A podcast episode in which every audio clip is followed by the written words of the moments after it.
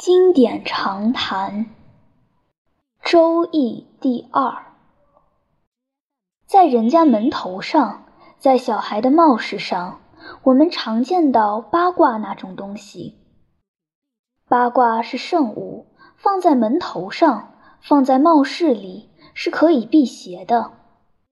辟邪还只是他的小神通，他的大神通在能够因往知来。预言吉凶，算命的、看相的、卜课的，都用得着它。他们普通只用五行生克的道理就够了，但要详细推算，就得用阴阳和八卦的道理。八卦及阴阳五行和我们非常熟悉，这些道理直到现在还是我们大部分人的信仰。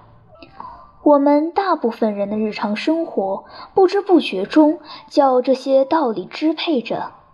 行人不至，谋事未成，财运欠通，婚姻待绝，子息不旺，乃至种种疾病疑难，许多人都会去求签问卜、算命看相，可见影响之大。讲五行的经典，现在有《尚书》《洪范》。讲八卦的便是《周易》。八卦相传是伏羲氏画的，另一个传说却说不是他自出心裁画的。那时候有匹龙马从黄河里出来，背着一幅图，上面便是八卦，伏羲只照着描下来罢了。但这因为伏羲是圣人，那时代是盛世，天才派了龙马赐给他这件圣物。所谓河图，便是这个。那讲五行的洪范，据说也是大禹治水时，在落水中从一只神龟背上得着的，也出于天赐。所谓洛书，便是那个。但这些神怪的故事，显然是八卦和五行的宣传家造出来抬高这种学说的地位的。伏羲氏恐怕压根儿就没有这个人，他只是秦汉间儒家假托的圣王。至于八卦，大概是有了谥法以后才有的。商民族是用龟的腹甲或牛的甲骨补吉凶。他们先在甲骨上钻一下，再用火灼。甲骨经火有裂痕，便是兆象。卜官细看兆象，断定吉凶，然后便将卜的人、卜的日子、卜的问句等用刀笔刻在甲骨上，这便是卜辞。卜辞里并没有阴阳的观念，也没有八卦的痕迹。卜法用牛骨最多，用龟甲是很少的。商代农业刚起头，游猎和畜牧还是主要的生活方式，那时牛骨头不缺少。到了周代，渐渐脱离游牧时代，进到农业社会了，牛骨头便没有那么容易得了。这时候却有了释法作为卜法的辅助。试法只用些湿草，那是不难得的。湿草是一种长寿草，古人觉得这草和老年人一样，阅历多了，知道的也就多了，所以用它来占吉凶。试的时候用它的杆子，方法已不能详知，大概是数的，取一把湿草，数一下，看是什么数目。看是奇数还是偶数，也许这可以断定吉凶。古代人看见数目整齐而又有变化，认为是神秘的东西。数目的连续循环以及奇偶都引起人们的惊奇。那时候相信数目是有魔力的，所以巫术里用得着它。我们一般人直到现在还嫌恶奇数，喜欢偶数，该是那些巫术的遗迹。那时候又相信数目是有道理的，所以哲学里用得着它。我们现在还说凡事都有定数，这就是前定的意思。这是很古的信仰了。人生有数，世界也有数。数是算好了的一笔账，用现在的话说，便是机械的。数又是宇宙的架子，如说太极生两仪，两仪生四象，就是一生二，二生四的意思。事法可以说是一种巫术，是靠了数目来判断吉凶的。八卦的基础便是一、二、三的数目，整画一是一，断画二是二，三画叠而成卦是三，这样配出八个卦，便是乾、兑、离、震、艮、坎、巽、坤，是这些卦的名字。那整画断画的排列，也许是在排列着湿草时触悟出来的。八卦到底太简单了，后来便将这些卦重起来，两卦重做一个，按照算学里错列与组合的必然，成了六十四卦，就是《周易》里的卦数。湿草的应用也许起于民间。但八卦的创制，六十四卦的推演，巫与卜官大约是重要的角色。古代巫与卜官，同时也就是史官，一切的记载，一切的档案，都掌管在他们手里。他们是当时知识的权威，参加创卦或重卦的工作是可能的。事法比补法简便得多，但起初人们并不十分信任它。直到春秋时候，还有事短归长的话。那些时代，大概小事才用事，大事还得用补的。事法喜用补法的地方不少。补法里的照相，据说有一百二十题。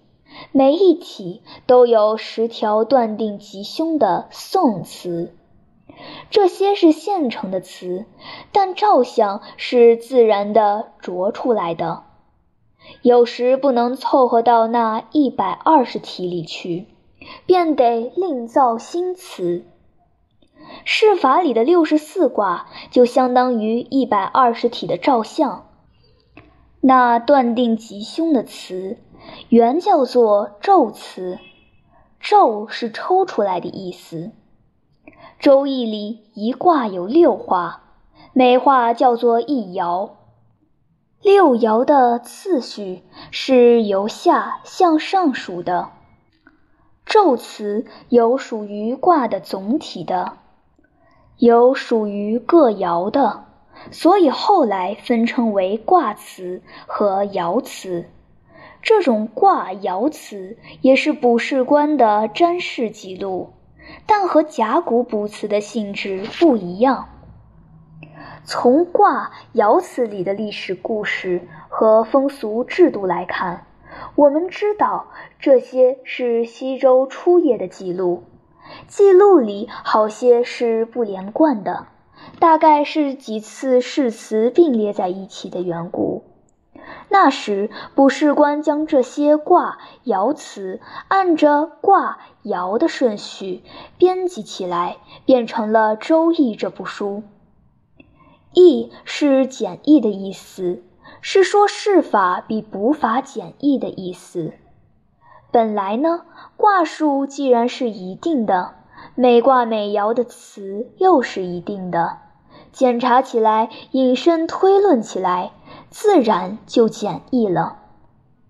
不过这只在当时的卜筮官如此，他们熟悉当时的背景，卦爻辞虽简，他们却觉得易。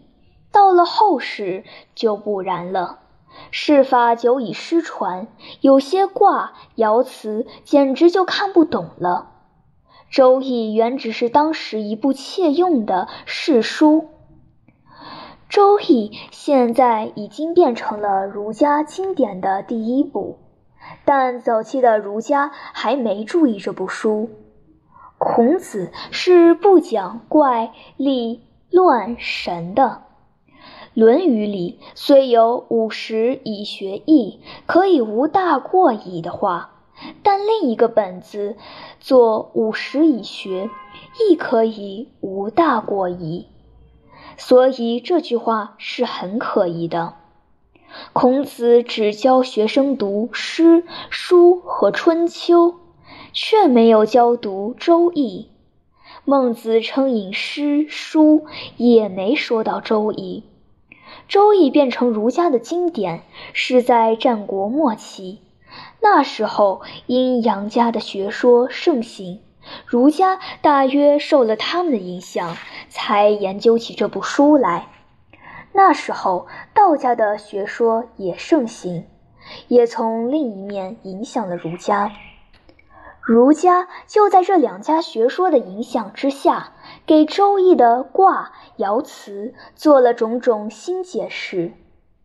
这些新解释并非在忠实的、确切的解释卦爻辞，其实是借着卦。爻辞发挥他们的哲学，这种新解释存下来的，便是所谓的易传。易传中间较有系统的是彖辞和象辞。彖辞断定一卦的含义，彖就是断的意思。象卦推演卦和爻的象。这个“象”字相当于现在所谓“观念”这个字，后来成为解释《周易》的专门名词。但断辞断定的含义，象辞推演的观念，其实不是真正从卦爻里探究出来的，那些只是作传的人附会在卦爻上面的。这里面包含着多样的儒家伦理思想和政治哲学，象辞的话更有许多和《论语》相近的。但说到天的时候，不当作有人格的上帝，而只当作自然的道，却是道家的色彩了。这两种传似乎是编纂起来的，并非一人所作。此外有文言和系辞，文言解释乾坤两卦，系辞发挥宇宙观、人生观，偶然也有分别解。这些似乎都是抱残守缺、汇集众说而成。到了汉代，又新发现了说卦、序卦、杂卦三种传。说卦推演卦象，说明某卦的观念象征着自然界和人世间的某些事物，譬如乾卦象征着天，又象征着父之类。序卦说明六十四卦排序先后的道理。杂卦比较各卦意义的同义之处。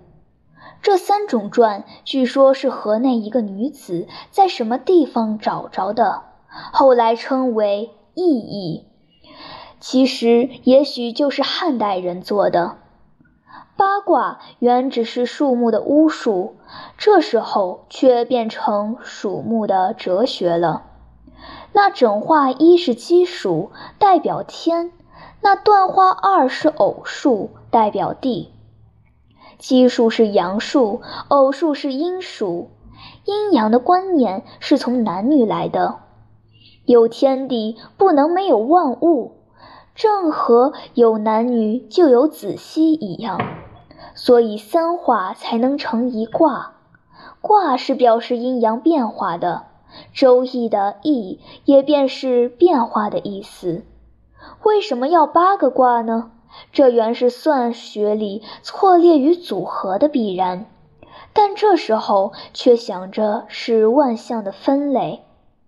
乾是天，是父等；坤是地，是母等；震是雷，是长子等；巽是风，是长女等；坎是水，是心病等；离是火，是中女等；艮是山，是太监等；兑是泽，是少女等。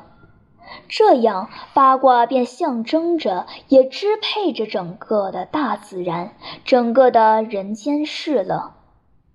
八卦重为六十四卦，卦是复合的，卦象也是复合的，作用便更复杂、更具体了。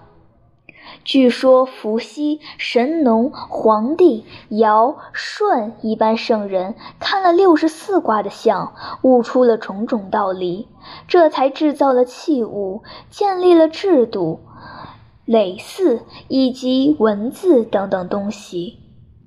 日中为市等等制度，都是他们从六十四卦推演出来的。这个卦象制气的故事见于《系辞》，《系辞》是最重要的一部易传。这传里借着八卦和卦爻辞，发挥着的融合儒道的哲学和观象制气的故事，都大大的增加了《周易》的价值，抬高了它的地位。《周易》的地位抬高了。关于他的传说也就多了。